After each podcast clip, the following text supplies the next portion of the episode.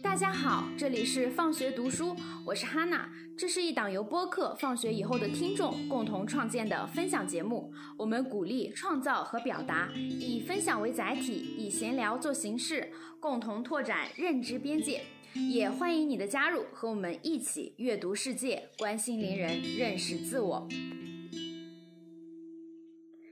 接下来大家将听到闲聊分享会的第二期。本期共有七位小伙伴进行分享，分享的话题从家庭教育延伸到对幸福和暴力的反思、理财和精神独立，以及女性意识的觉醒过程。希望你能有所收获。哦，我的名字是艾洛迪，它应该是一个法语名字。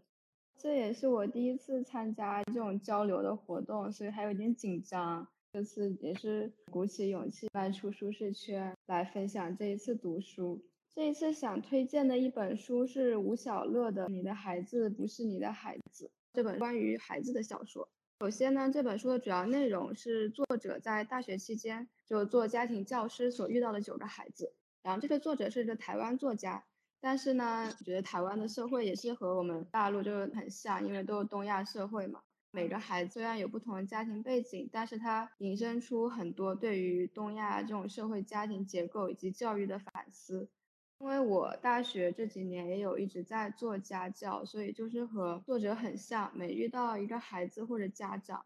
然后我也会去思考他们的家庭教育是怎么样的，所以就让我读起来很有共鸣。让我非常震撼的是，作者吴小乐他会去很走进那些学生的那些。表达还有生命之中，然后去感受他们的情绪。我通过这种文本去感受到这些正处于青春生命他们的那种绝望啊，或者是伤痛啊，或者是愤怒，或者是欢喜这种。然后这些故事呢，它有一个共同点，就是家庭教育中父亲的缺职，还有母亲从一开始。的职场女性被打回家庭，从而背负教育孩子的重任。母亲的形象虽然各异，但她们都是以爱为名的刽子手，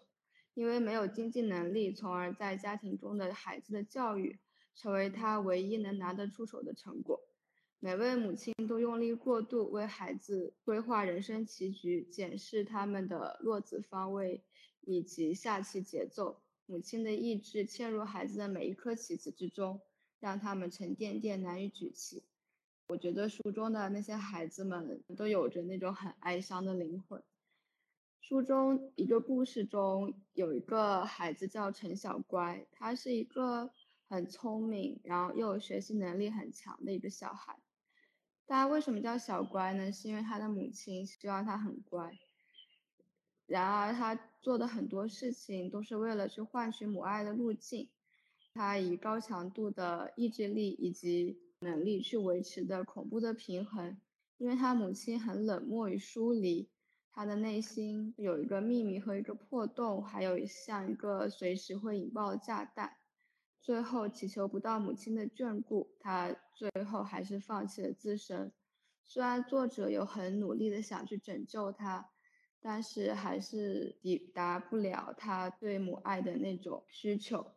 最后，陈小乖他说他没有家了，这就是事实。然后他也对作者说：“老师，我知道我现在比以前更虚荣，你很不喜欢虚荣的人。但是除了钱，我还剩下什么呢？你说过物质带来的快乐和空虚，这点我也知道。可是没有钱，我的日子更加空虚。你可以理解吗？”这是我此时最安定的生活方式了。也就是说，这个小孩他除了父母给给予的物质条件，在精神上是从来没有人会给予他爱的。所以他把钱看作保护他自身的一个武器，而不让别人去触及他的内心，害怕他的内心的空洞。还有一个故事是，也是我很喜欢的。他是讲作者去带的一个学生，学生的母亲与他诉说他的故事。然后这个母亲呢是叫茉莉，她本来是一个学习很好的一个女生，然后在她读硕士的时候，她的导师和她说，她可以去美国再继续深造，然后可以去读博。但是她当时她的母亲敏玉对茉莉说：“因为你是女生，记住这个道理。”在这世上，女生表现九十分和男生表现八十分，在外人眼中是差不多的。更要紧的是，即使你可以表现出九十分，放在心底就好。在男人面前不要太骄傲，一旦你太强硬，压过男人的锋芒，就是把自己的日子搞得很难过。这个我感觉就很有共鸣，就是很多女生，即使你得了奖学金啊，或者是你考上很好的学校。你不会在外人说我是在哪里哪里读书，我是在什么什么大学读书，或者是我得了什么什么名次，他从来就不会这样说，去表现自己很优秀这样。但男生不会，就是男的他会有一点点夸奖，有一点点赞美，他们就会觉得，就是我一定要告诉别人我很好这种。包括这个母亲对他说的话，在茉莉她最后妥协了结婚以后。那个名誉，也就是他的母亲，也警告他，别再想什么工作赚钱的事情，都嫁给医生了，还差你这一份薪水吗？永信年纪大了，你当前的任务就是安分的给他生一个孩子。就看到这里，我很窒息啊！就永信是他当时妥协去相亲，家里为他安排的一个，在他们看来很优秀的一个男的吧。我是想不到有多少女孩是在有能力向上爬的时候，然后被所谓的家庭一只又一只的手所拽下来，就真的非常的窒息的感觉。这个社会的厌女的环境以及政策所导向，把女性赶回家庭，剥夺女性的话语权，就这样的恶性循环，真的只有我们不断的去抗争，才能去获得一席之地。书里呢还有其他几个孩子的故事。他们或者很让人心疼，或者是令人很不解，可他们无非都是父权社会下所教育出背负伤痛的孩子，不曾好好被疼爱，所以也不知道如何去爱人。爱是一种能力，然而爱的方式需要去学习。有些爱可以如练习曲，在一遍一遍的演练中逐渐完备，然而父母对孩子的爱却不允许有练习。因为至亲的爱虽然很牢固，但亲情的伤痛也很顽固。父母每次错误的爱的实验，都可能给孩子烙下永恒的暗影，埋下随时会引爆炸弹。如果大家有原生家庭的伤痛，不妨可以去读读这本书，或是呢，以后想要生儿育女、进入家庭的姐妹，我觉得也可以去读一下。因为作者他的文笔很流畅，就他在写这些家庭，他所进入的这些家庭的故事后面，也有写到他自己的家庭。就每个家庭结构，他所教育出来的孩子都是不同的。就是他给我的很多启发，在面对不同性格的孩子的时候，不要太急于去指责他们，因为你能看到他身后的社会是怎么样的，他身后的家庭是怎么样的。他的父母对他的教育又是怎么样的？最后呢，想要分享一下书中写的，他在第二章有引入一段纪伯伦的诗，那个诗叫《先知论孩子》。你们的孩子都不是你们的孩子，乃是生命为自己所渴望的儿女。他们是借你们而来，却不是从你们而来。他们虽和你们同在，却不属于你们。你们可以给他们以爱，却不可给他们以思想，因为他们有自己的思想。你们可以荫蔽他们的身体，却不能荫蔽他们的灵魂，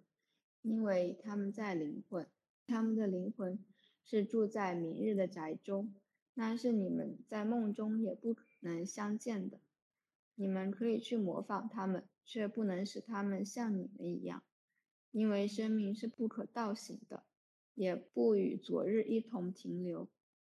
你们是弓，你们的孩子是从弦上发出的生命的箭矢。那射者在无穷中看定了目标，也用神力将你们引满，使他们的箭只迅速而遥远的射了出去吧。让他们在射手中的弯曲成为喜乐吧，因为他爱那飞出的箭，也爱了那静止的弓。好，谢谢大家。啊，分享的好棒呀，真的。就是大家有没有什么想要交流的？我刚刚还看爽爽说，他最近是不是家教也遇到一个学生，是不是？就是今天在这个分享会之前，他还来找我。就是他的妈妈是在之前教育他哥哥的过程中，两个人分别受了一定程度的心理创伤。但是他妈妈本身应该每周去做定期的心理治疗，但是碍于说工作呀，或者是价格都没有去。然后呢，他是他们他爸爸是一个在他们家庭的非常非常沉默的存在，所以说他妈妈每一次所有的情绪都只能发到他一个人身上。他也不能给他哥哥发，因为他哥哥已经确诊有心理疾病或者就是双向情感障碍。然后呢，当他有觉得自己情绪不好的时候，他是没有地方可以发泄的。他每次都在接受他妈妈和家庭带给他的这种不好的东西。所以他在今年是初一，他可能到高中之后才能摆脱他现有的这个家庭环境。所以他有的时候来跟我表述，他觉得非常的无助，为什么？没有人理解他的时候，我也觉得很无助。我觉得我跟他说什么也不能让他短暂的去摆脱一些东西，所以说我我狠狠的被种草了。嗯，可以可以。对，然后我刚刚听爽爽说，我觉得刚刚这个艾洛迪他说的这里面家庭的共同点就是家庭教育中父亲的缺失，然后母亲成为以爱为名的刽子手。我觉得刚刚爽爽这个家庭也是这个问题。共通的吧，就是父亲真的是感觉在家庭教育中就是会隐身。就我的那个学生之前就跟我说过，他有一次跟他妈妈非常激烈的在斗争，因为他妈妈属于那种就是如果情绪太激动的话就会有暴力出现的情况。然后呢，他说他爸爸就一直在旁边默默的坐着，我就觉得就整个人就很窒息。是的，是的。因为我也当过家教，所以我听 Elodie 分享的时候，我还有挺多共通的点的。因为我我家教中也有一个学生，就是家庭条件很好，很有钱的那种，但是他也是去看心理医生的程度，就是你跟他没办法交流，你能感受到他家人对他的缺失，因为他爸妈就是家里很有钱，忙工作，根本就没有心思或者是没有呃没有精力去管他。他跟我说的，从小学二年级开始就是就就被托管了。然后下一个是亚楠，然后第三位是爽爽。我因为这周我没看啥新的，就是那本书还没看完，陈嘉映先生的这本书。但是这本书真的就是受益匪浅的那种，就启发你思考很多。然后我就再分享一下这本书吧。嗯，好的。前两天的时候在群里跟一个小姐妹也说，为什么母亲会选择当家庭主妇，不选择出去工作？她就觉得是他们没有选择。但是，呃，我是认为就是她没有这个选择。嗯，我们看见之后选择去做这个事情。呃，我看见了另一种可能性，我再去做，跟我被抛的这种情况下去做，是完全不一样的。我觉得很多时候就是咱们这个社会体系吧，整个话语结构它就没有给我们选择，就大家对那个幸福的嗯定义吧都特别狭隘吧，很简单，反正就感觉就是幸福只有那一条路，如果你没有走上那条路，那你就过得不幸福。这本书里，呃，陈嘉映先生他有一节他讲了那个嗯，来区分那个教育是在教育你还是在给你洗脑，也能联系到一块儿，就是他说嗯，这个区分比较重要的一点。会不会给你屏蔽意见？这个意见意就是差异的意，然后这个意见会不会让你看见另一种生活吧？他认为这是区分那个教育和洗脑的一个先决条件。他说，在受教育的过程中，我们一开始难免会被灌输不少东西，这些东西是真是假，是好是坏，我们一开始并不清楚。但如果我们有获取信息的自由，能够拿其他的东西来教我们的东西做比较，就会慢慢培养起自己的判断力。还有一段是暴力，在洗脑的过程中，有一点是不可或缺的，就是那个暴力。暴力并非只在外部起作用，它还会跟机制里的其他因素产生化合反应。我们刚才讲到自我改造的真诚愿望，也许只有联系于暴力，才能更深入的分析这种真诚。我们并非所有时候都能把真诚与被迫、主动和被动分得清清楚楚。有时候我被迫去做一件事情，我讨厌人家胁迫我，我恨别人胁迫我。但在适当的条件下，我也许会让自己觉得，其实我不是被胁迫的，我是自愿去做的。从网上你想看什么都能看到，但是我觉得我们大多数人吧，还是只能看见就是他们给想给我们看见的。呃，刚好前两天我在看那个沈大成《迷路园》，然后我觉得它里边有两节也写的就是魔幻现实。我觉得他的书特别有想象力，但是有一段我觉得跟这个也能连起来。他就说他给这种人下了一个定义吧，但是啊，他虚拟了一种人叫平均体。他说这个平均体就是被体现平均，它发挥类似调节器、校准器的作用，将周围的自然人调整到平均。具体来说，就是在某区域投放一定数量的平均体，可以引导自然人的思想和行为向着设定好的值靠拢。嗯，人们就是已经被标准化了，然后就能加速推动某事件成为事实。嗯，或者相反，延迟此时的到来。就这些事儿可以是选举，可以是革命、世界大战或者太空计划等等。嗯，这些平均体他们只是世界的掌权者，弥散是投放到人间的许多校准器之一，只知按设定好的一套生存，不了解大局，不清楚巨型游轮正朝大海哪个方向航行。我觉得很多时候我们也是这个平均体，因为我们作为这些普通人生活在这个社会里，肯定都有我们的有限性。就这样吧，我也是说不出什么来，你们可以跟我讨论吗？沈大成的那个小说叫什么？呃，《麋鹿园》。哦，《麋鹿园》，我知道沈大成还是因为他上过随机波动。呃，对 对对对对，他特别有意思。这里面都是一些短篇，他特别有想象力，我觉得写的人。对，然后我现在对沈大成还印象深刻的就是他说每一份工作你都有呃吃屎的部分，就是说那些工作中内卷的人，他就说，但是你没有必要史上雕花，我当时特别印象深刻。好的，然后沈大成，我觉得沈沈大成的书，我我当时也加入了想看书单，我听别人评价也说，就他的书就是想象力非常的丰富，但是又很现实。对对对，而且沈大成这个人很有意思哎。就是他是当了一辈子的小职员嘛，他说他不适合当那个领导层，他一直在当编辑，他对自己就认知非常清晰，就是那种随遇而安的 那个。我看这个名字，我之前以为他是男的，啊，他是个女的，哦，我最近才刚知道。对对对，他特别有意思，我觉得他这个人就是特特别有意思的那个那个人，呃，很亲切，然后又又很有意思，就他把自己的姿态放得很低。好，然后还有想要讨论的同学吗？如果没有的话，那我们就接着下一位爽爽。大家好，我是爽爽。最近最后还是决定用这个代号来代表我自己。今天我想分享的是一个我这周读的放学以后推荐的《小狗钱钱》这本书，是一位十二岁的小女孩在狗狗钱钱的帮助下开始与金钱深度打交道的故事。这本书的定位应该是帮助孩子理财的故事。但是对我来说比较触动的是一些关于自信的建立、关于梦想的刻画、关于理财的意义。今天我想将这本书和这周在放学以后听的几期播客中提到的给我一些启发的事情一起讲，主要分为三个部分。第一部分就是关于焦虑和去做。钱钱对吉亚说，前提条件是你必须真的有想要变得富有这个愿望，你必须找到十个理由。对我而言。我似乎几乎没有思考过，在你你想做一件事情的理由。每次有新奇的事情出现的时候，我都会情不自禁地扑上去。但随着激情的褪去，或者说好难啊，我还是不做了的想法，许多美好的事情都很快的消失不见。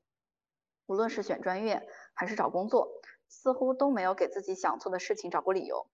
找过到达的途径。所以，这对我的启示就是在做一件事情之前。先给自己找十个理由，想清楚，再坚定的去做这样的一件事情。后来在书中，马塞尔对吉亚说：“吉亚，你真的认真找过工作了吗？你有没有用一个下午的时间来思考如何赚到钱的问题？”这个就和前几天我的酒驾焦虑完全匹配上了。我焦虑了很久，但是甚至没有用一个下午的时间来调查 HPV 疫苗以及打 HPV 的途径，甚至呢都没有先去咨询一下身边的人。盲目做事、盲目焦虑这样的一种行事风格，在看到这本书之后，我就很想去改变了。焦虑的反面是具体，所以焦虑的时候，就先问自己一下：你真的认真做了吗？你真的着手去做了吗？然后第二点就是关于 passion 和 mission，梦想储蓄罐、梦想相册、梦想清单，在这边比较触动我的一点就是。每天将梦想单子从头到尾看一遍，它会不断提醒你自己想得到什么，那么你就会密切关注一切可以帮助你实现这些愿望的机遇。还有就是，只要翻一翻成功日记，就会从过去的事中找到证据，相信未来自己也有能力做任何事情。我有很多梦想，大概就是十年前我就清楚自己的 passion 所在，也就是街舞。但是我已经练了很多年，还是觉得自己依旧是个初学者。看到这儿，我就会觉得不应该，这是我对待自己的 passion 的一种方式。目前我也有很多事情需要做，因为明年就毕业了，现在就需要去找暑期的实习。我从一月份就知道我要做这件事情，但是一直都非常抗拒。对于自己喜欢做的和对自己该做的都没有付出实践，所以后面就认真的把自己想做的事情和该做的事情记录下来，去在日常中慢慢实现这些东西。第三点就是关于规划与理财。在吉亚怕失去钱钱之后就没有写成功日记的时候，钱钱对他说：“这是许多没有钱的人爱犯的错误。”他们总是有那么多紧急的事情要做，以至于没有时间来关注未来的事情。困难总是在不断出现的。尽管如此，你每天还是要不间断的去做对你未来有意义的重大事情。你为此花费的时间不超过十分钟，但会变得不同。大多数人在现有的水平上停滞不前，就是因为他们没有拿出这十分钟。他们总能期待着情况能向有利于自己的方向转变。在读这个的时候，我会想到一个词叫庸碌，但是庸碌本身的意思是平庸而无所作为。但觉得有的时候，我一个学期下来会觉得自己非常忙碌，自己喜欢的事情没有做成，自己想做的事情也没有做成。那我究竟在忙碌什么？可能就是在忙那些一直紧急的事情。我觉得这就是平庸的忙碌。去年有一个 CPA 考试，我自己没看完，然后就寄希望于考试取消，最后考试真的取消了，就还觉得挺幸运。但是这件事情就已经偏离了我本身的一个任务。我自己是一个偏金融数学方向的研究生，会研究期权和衍生品的定价。但是看到书中关于股票和基金的描述，我甚至无法言简意赅的解释我所研究的对象，也没有的认真去研究过投资理财。我会觉得非常愧疚。我自己是绝对的风险厌恶，基金在去年过年之后就一直收益不稳定，我会觉得放在银行更为稳妥。还会觉得自己不需要面临风险而很放松，但是因噎废食，我也放弃了我的收益，所以我决定去理财，去能以更合理的方式将我所学到的东西学以致用。以上就是我关于小狗钱钱的分享，同时我也看了《我的事说来话长》这一部剧，虽然说它有另外一个翻译叫我的屁话特别多，我觉得这个翻译更适合。推荐的理由想了半天也没有觉得特别合适。我会为了剧中一些人一直在坚持自己所喜欢的事情，会为了热爱和家庭之间的理解而真的落泪。我今天的分享就到这里了，谢谢大家。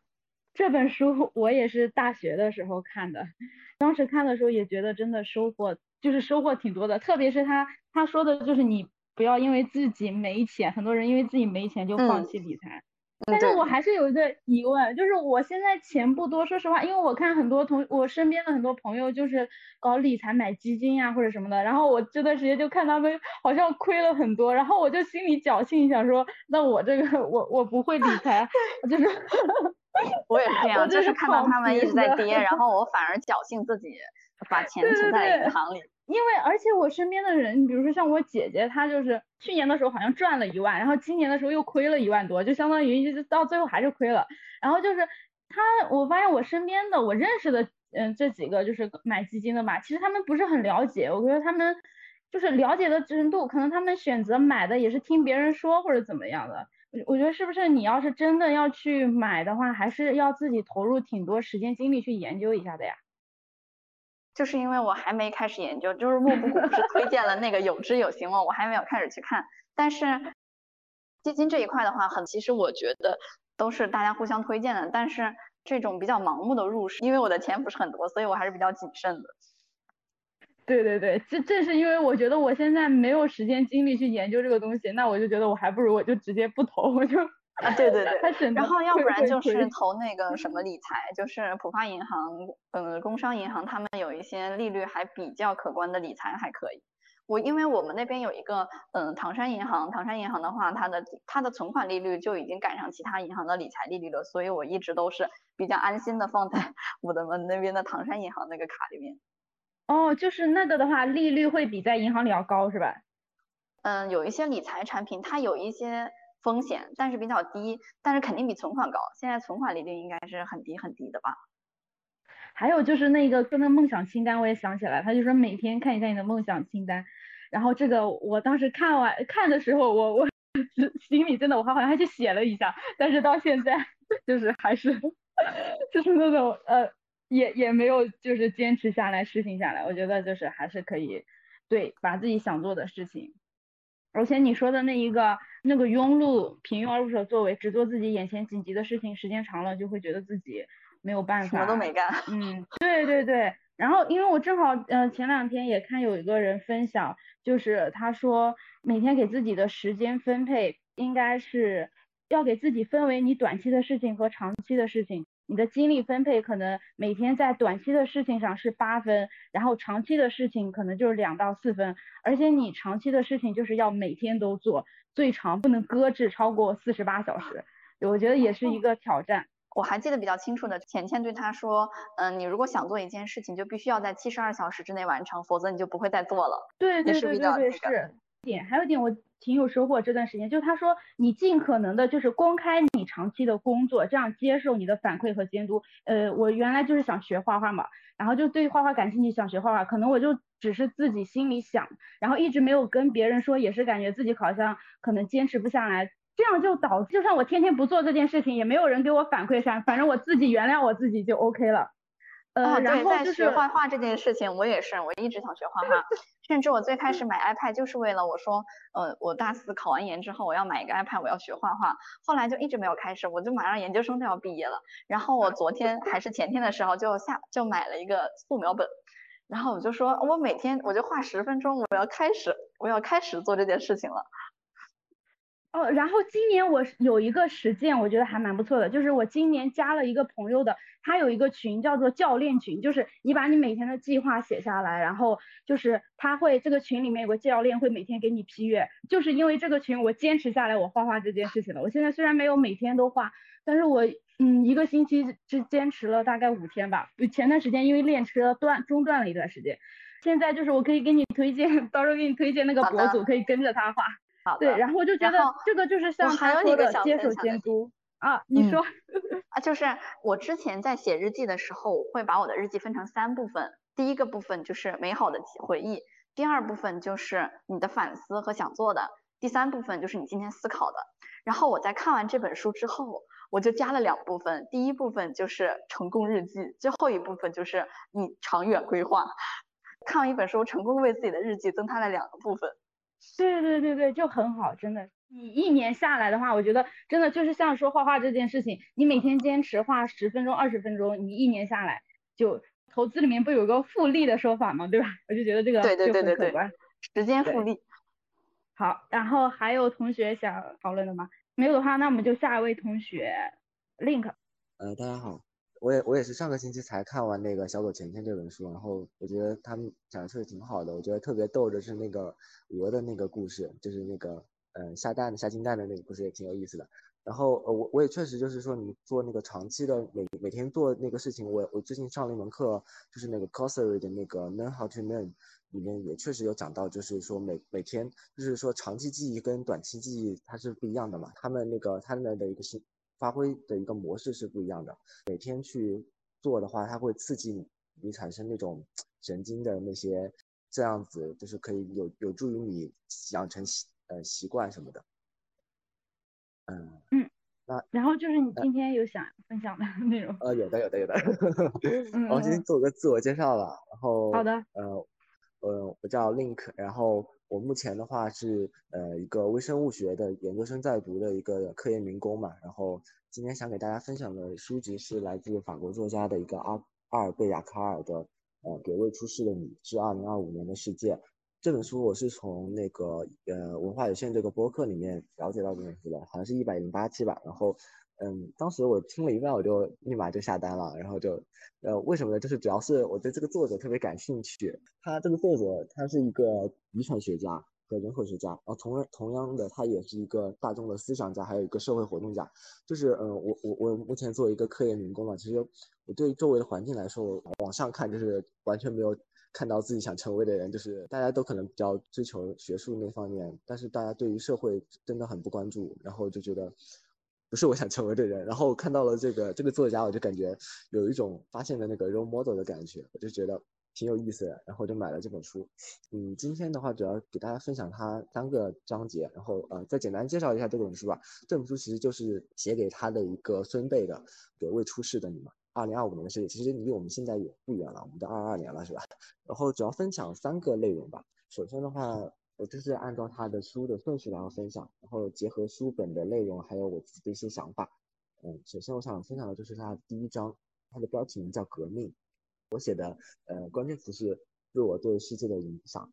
那我分享一下这个这个这一章的有一句话，我觉得影响挺深刻的。呃，首先来说就是作者说，千万不要认为你的影响是可以忽略的。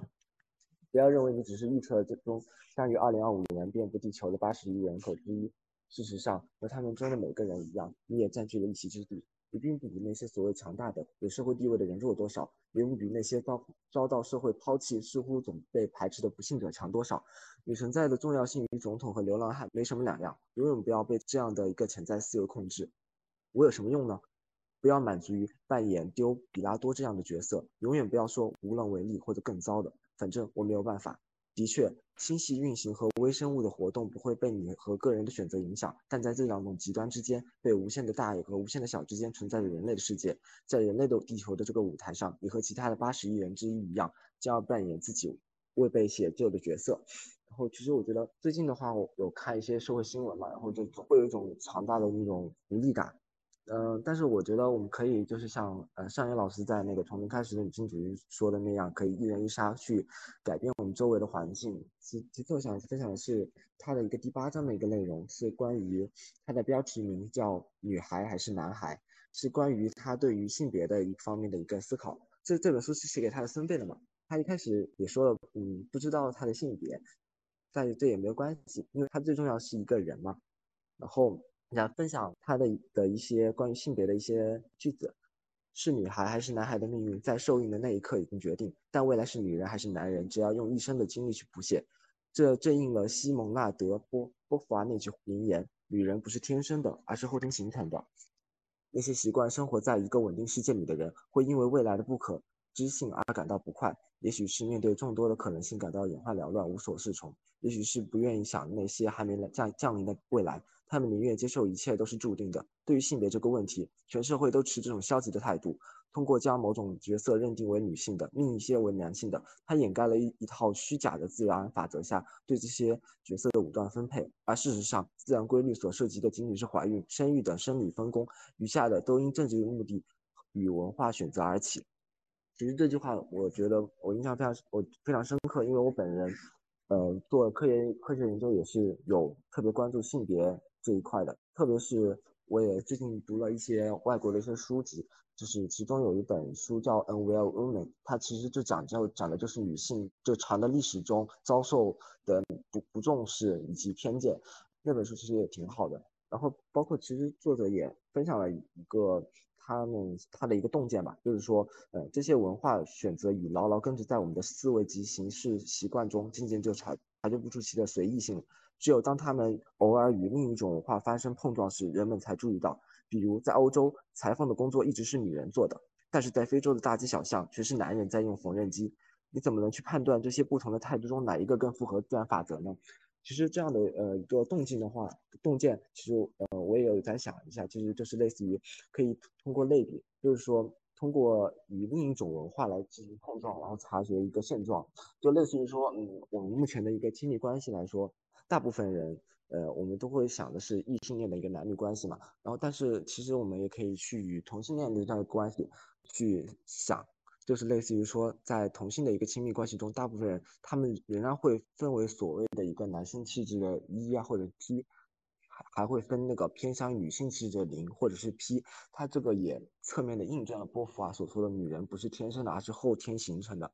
这个作者后面其实也谈及了很多关于体育精神、还有国家、还有民族主义的一些思考，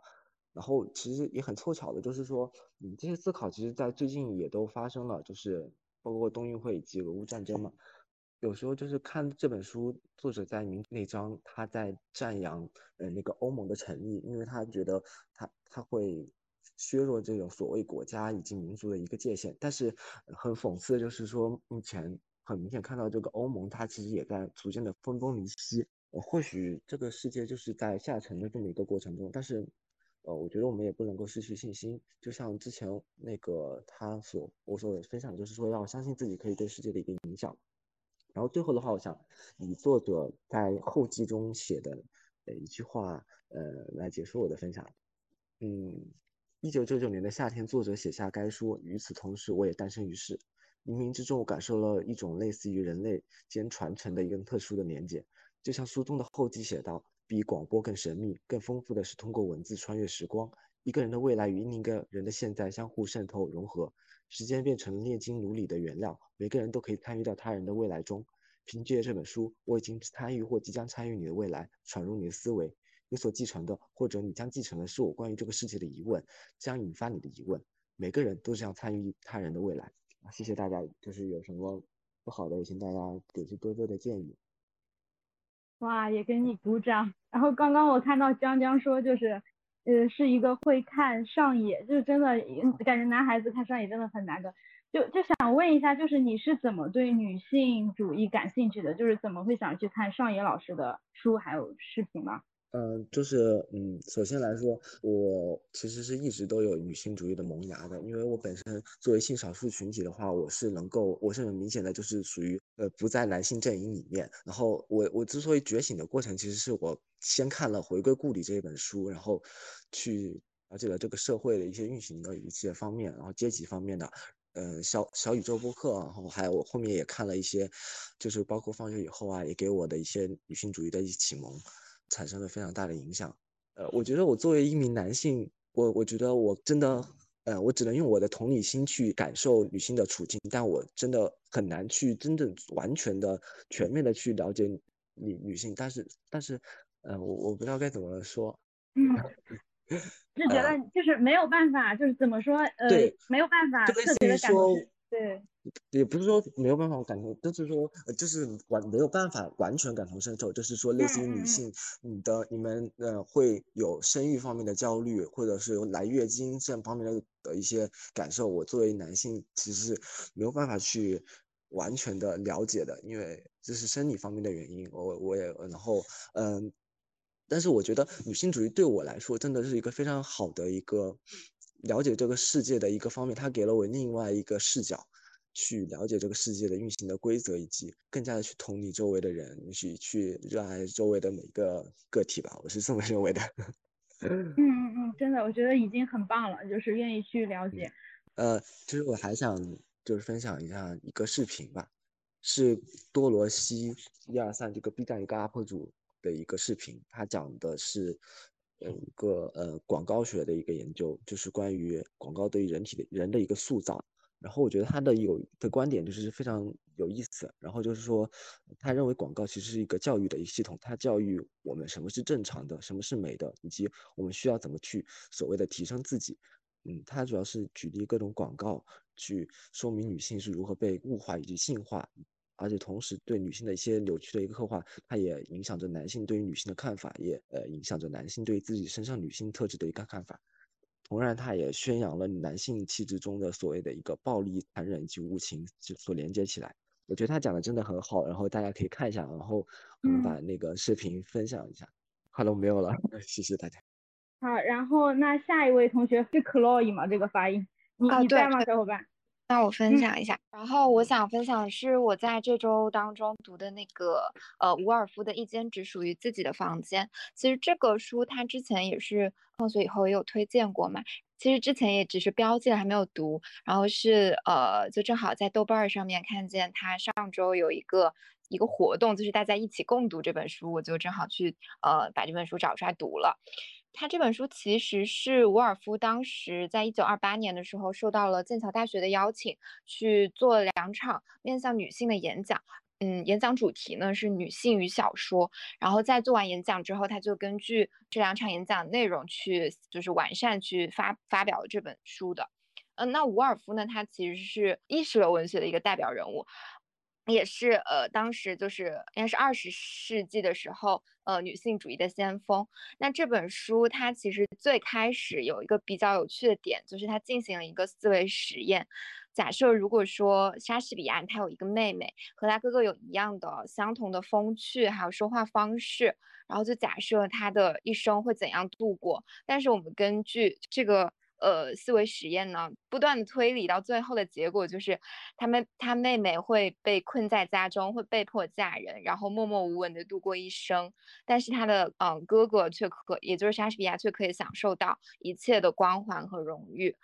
所以他通过这个思维实验，就是告诉我们说，在那个时代，女性和呃男性之间就是完全不。不对等的一个社会地位，并且呃，女性被剥夺了很多受到公平教育的机会。然后这本书为什么它叫一间只属于自己的房间？是因为它坚持，如果说女性想要去进行创作的话，她必须要有一间自己呃只属于自己的房间，并且每年有呃五百英镑的收入。嗯，其实它本质上是就是经济独立和精神独立的代表嘛。呃，关于这个。精神独立这方面的话，他在书中有一段引用，呃，我这边有引用他一段话，说是。在人们的想象中，她地位极高。这个“她”是女字旁的“她”，就是指女性。她地位极高，而在实际生活中，她根本微不足道。她的身影遍布诗歌的字里行间，却在历史中缺席。小说里，她主宰君王和征服者的命运；真实生活中，她一旦被父母强行套上一枚戒指，就会沦为某个男孩的奴隶。文学作品中，她的双唇吐露一些最深刻、最发人深省的思考。现实生活中，她几乎不识字，也不会写字，只不过是她丈夫的一件财产。她这段话的话，就是让我想到了有一个很经典的 Sexy Lamp Test，就是说。检测你的这个文本当中女性角色塑造的是否成功，就可以用这个性感台灯测试去进行检测。也就是说，如果说把作品当中的女性角色换成一个性感的台灯，但是整个故事情节就是都不会受到影响的话，那么就证明这部作品是有问题的。所以，呃，就是伍尔夫在这本书前半部分也是论述了在那个。呃，女性被剥夺了话语体系，被剥夺话语权，而是由男性主导的话语体系当中，呃，女性的价值它其实，呃，真正价值一直是没有办法得到体现的，反而就是只是在男性的带着那种优越感的思维当中，只是把它当做一种所有物，它就是在鼓励女性要通过学习，通过呃创作来争夺回属于自己的话语权，然后再谈到经济独立这方面。因为他在呃文章当中也有论述到，就是先抛开性别不谈，即使是男性哈，如果他是非常贫穷的，那么他去成为一名呃诗人或者说优秀的诗人，这样的机会都是非常渺茫的。他说，英国的穷孩子就像雅典奴隶的儿子一样，很难实现心智的解放和自由，很难催生出伟大的文字来。物质基础决定心智的自由，心智的自由决定诗歌的诞生。那么这是在抛开性别的前提下的，而女性的贫穷，它其实已经超过了两百年，甚至是有史以来就一直贫穷，所以女性在心智方面的自由还比不上雅典奴隶的儿子，因此女性诗人的希望渺茫，这也就是她为什么如此强调金钱和自己房间的原因。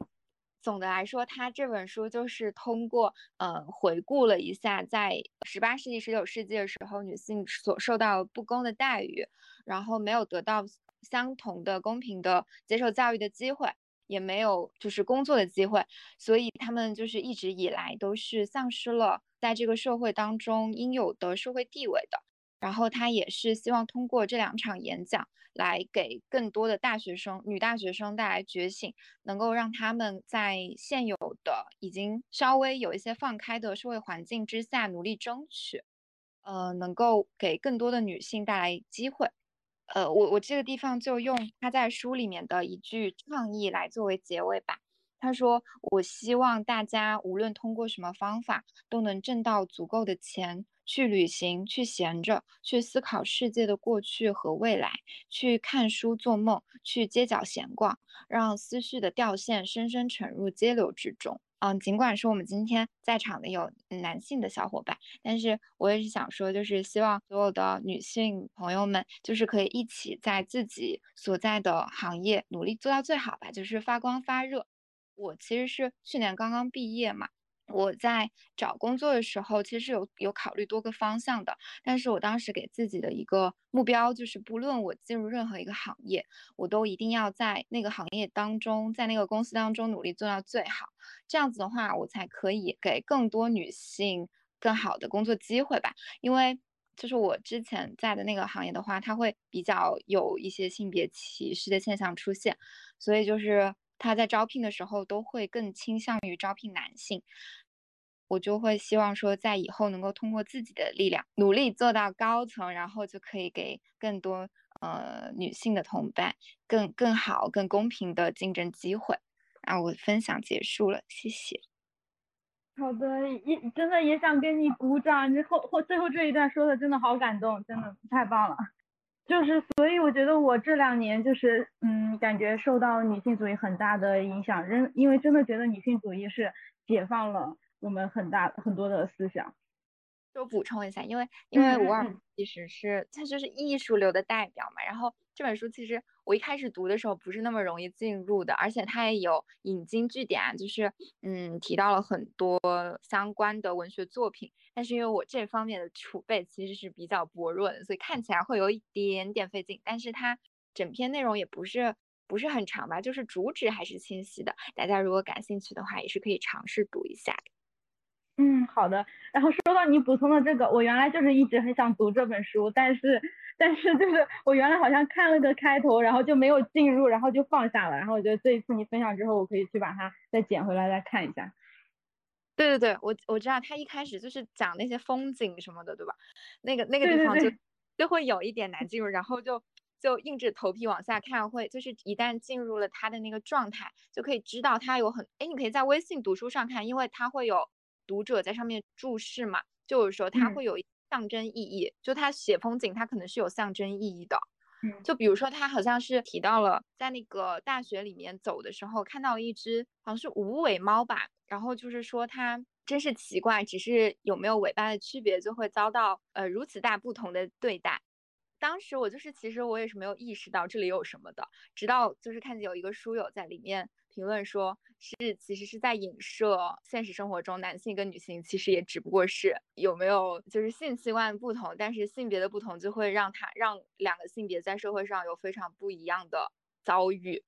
然后我就哦原来他这个写的都是有意义的，都是有所指的，然后这样就是借助这些书友的注释去看的话，可能就会容易一些。我也是前段时间刚看的这本书，然后嗯，前段时间在群里你们安利那个金斯伯格大法官，然后我就去看了，然后那个大法官也是说，就是他年轻的时候想进图书馆查东西，然后也是因为就是因为是女性，然后被禁止进那个图书馆。就沃尔夫在这本书里一开始也是说他要去一个图书馆嘛，然后我忘了是因为没有男性陪同，还是就是女性不让进怎么样，反正就是都被禁止了。对对对，他就对介绍信才可以进。嗯，对。刚刚那个江江说的那个纪录片，我觉得也很好。然后我当时看了，也受到了很大的激励。就是金斯伯格大法官，我觉得大家有有机会有有时间可以都去看一看。嗯，下位这个李小伙伴分享。Hello Hello，没有好，我是上周的水分子。那我就就简单分享一下，推荐一本书，叫做《你是你吃出来的》，就是一本书，它。它其实一是一本就营养学方面的吧，就教你怎么去吃东西，就是一些呃 营养素啊，好像跟之前之前小伙伴们分享的没什么关系。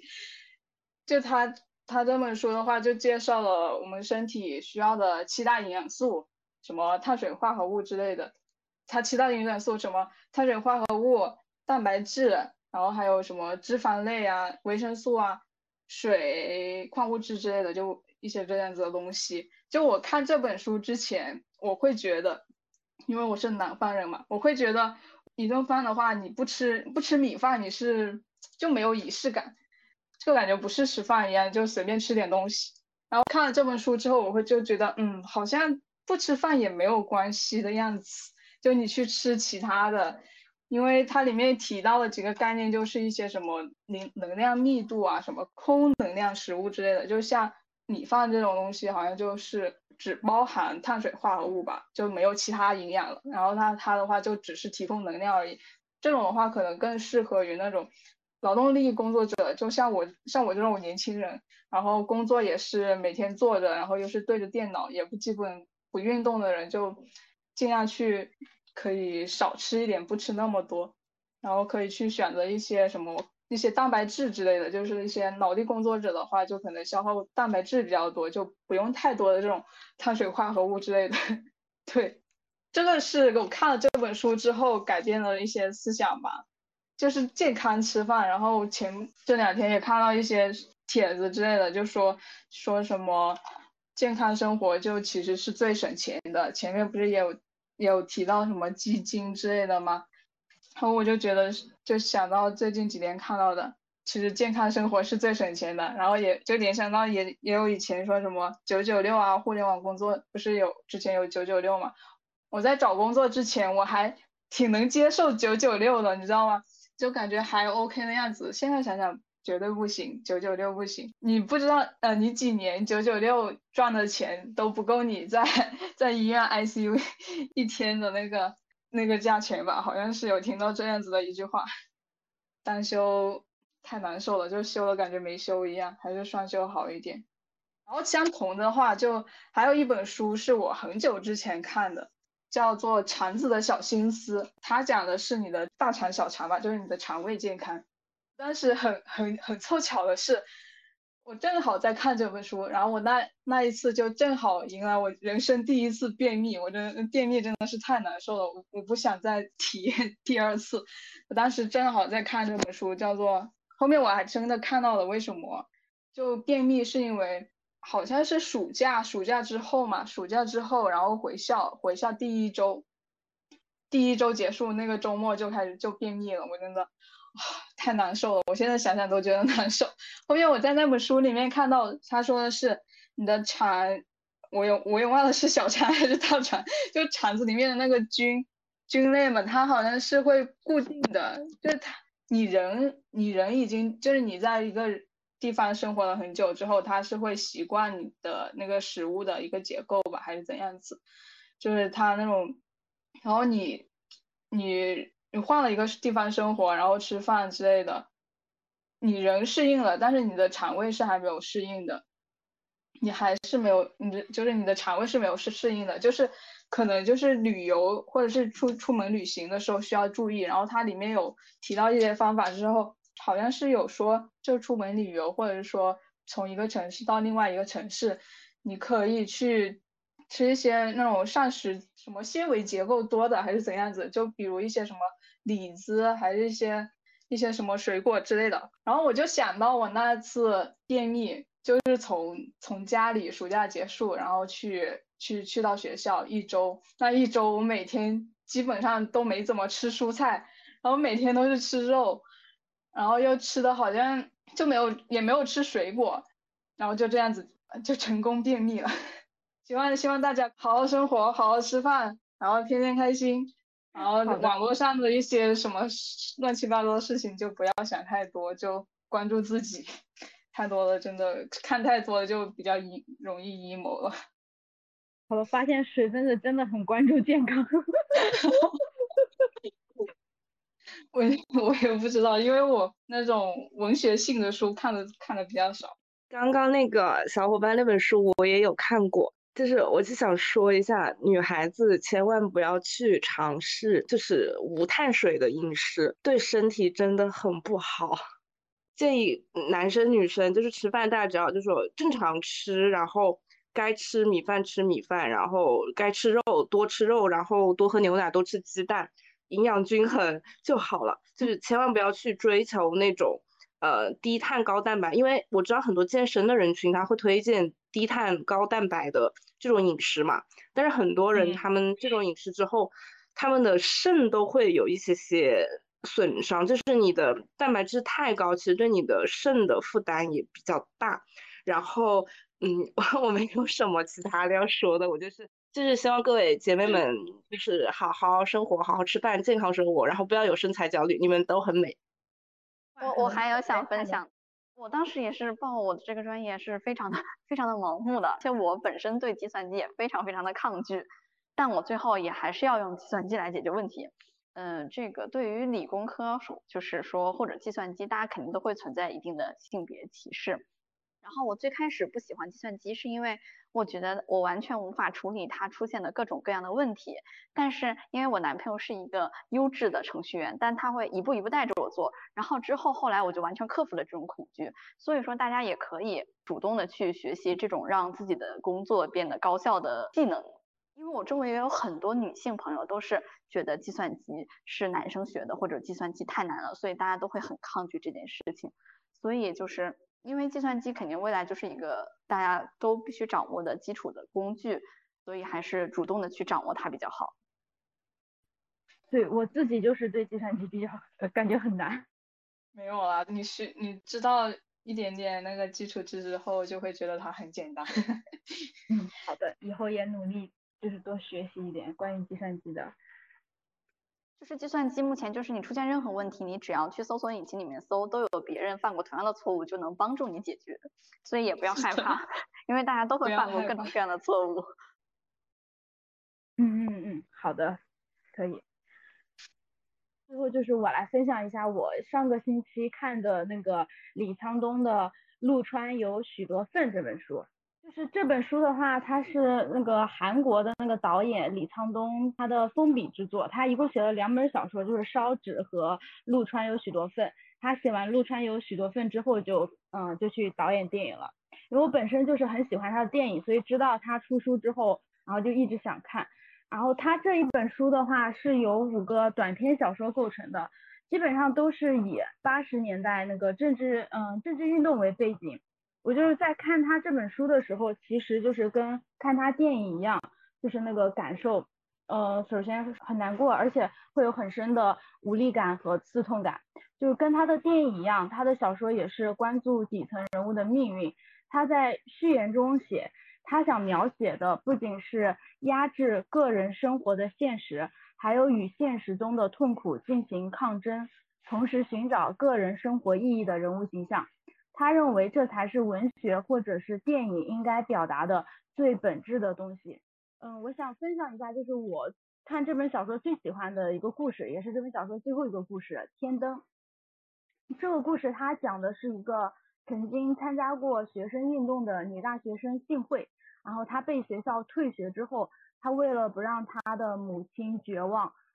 她还想就是通过坚持交学费的方式，然后等待学校。同意他重新入学，所以他去矿山区的茶茶房工作，然后赚取学费。他在茶房工作的时候，被一起一起工作的女孩然后举报了，就是举报他是反动派，然后被抓到警察局拷问。在拷问的过程中呢，幸会他不仅经历着肉体的痛苦，还陷入对自我信念的怀疑中，因为他本身对这个运动是缺乏深刻的了解和坚定的信念的。嗯，而且他自己自始至终其实都没有融入这个圈子，他就像是一个嗯随波逐流的人被裹挟进这场运动中。我喜欢这个故事的原因是因为我觉得我自己在很多方面，就是在主角幸会他在嗯袒露他内心独白的时候，我觉得很多方面跟他就有很强的代入感。我觉得我自己也是一个就是无可救药的怀疑主义者，就从来没有坚信过什么主义或者是信仰。特别是我有时候在微博上看到关于一些事情的论战，比如说就是很久之前的，呃，去年还是前年的那个关于芳芳日记的论战，然后我就呃很好奇双方是怎么做到对自己看法如此坚定的。我我大概有自己偏向的立场，但是呢，我不会就是觉得非此即彼，你别人跟我立场不一样，我就是嗯会剑拔弩张去跟他去 battle 那种。然后我后面还专门找了两个不同观点的朋友聊了一下，就了解了一下他的想他们的想法，然后发现他们都有自己的道理，嗯，但是深问下去的话，我觉得他们有些观观点也禁不住推敲，嗯，比如说我问一个呃问一个朋友，他关于那个什么芳芳日记中好像关于一个手机的事情，然后后面证证实那个手机那个手机的一个照片好像是呃别人拍的关于什么的照片，呃然后呃。然后就是这个事情，后来我问了一下我那个朋友，向他求证这件事情到底怎么回事，然后他又跟我说，他这些都是听他妈说的，他妈天天在看芳芳日记，他自己其实根本就没有看过几篇芳芳日记。呃，然后还有一个还有一个发现，就是在这本书里面，李沧东就是在书里面表达了他对宗教的怀疑。然后因为在看电影《逆阳》的时候，就是《逆阳》《密阳》嗯，《密阳》讲的大概也就是说对宗教的一个怀疑。呃，然后天灯里面幸会接受暴力拷问的时候，一个红色的十字架映入眼帘，他发出疑问：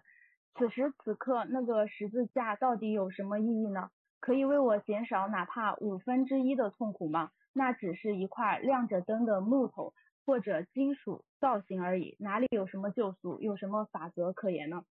因为我身边有信仰宗教的人，就是我的亲戚。呃，但是他们信仰宗教的话，原因大概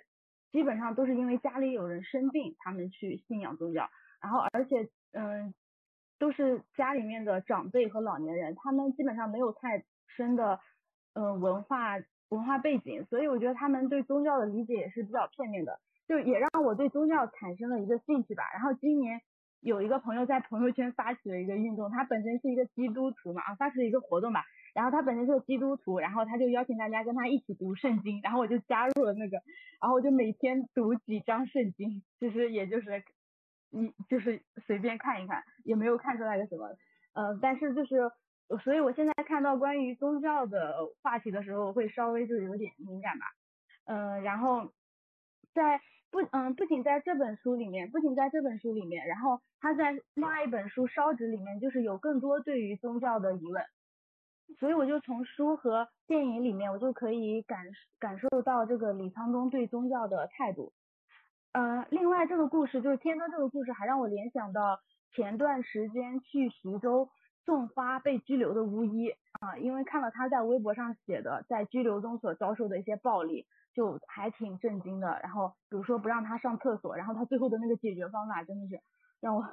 非常的 震惊，然后《天分中》这个故事里面的主角幸会，她不仅接不仅遭受了身体上的暴力，而且还有性暴力，然后所以同为女性的话，我看我在看这个故事的过程中就感觉到非常的揪心。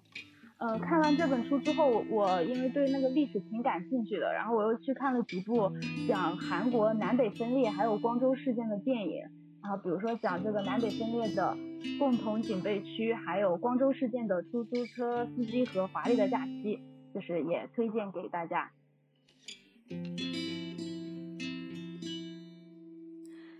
以上就是读书分享会第二期内容，欢迎大家在评论区留下你的感受和建议。最后也邀请你和我们一起去探索幸福生活的更多可能性。下期再见。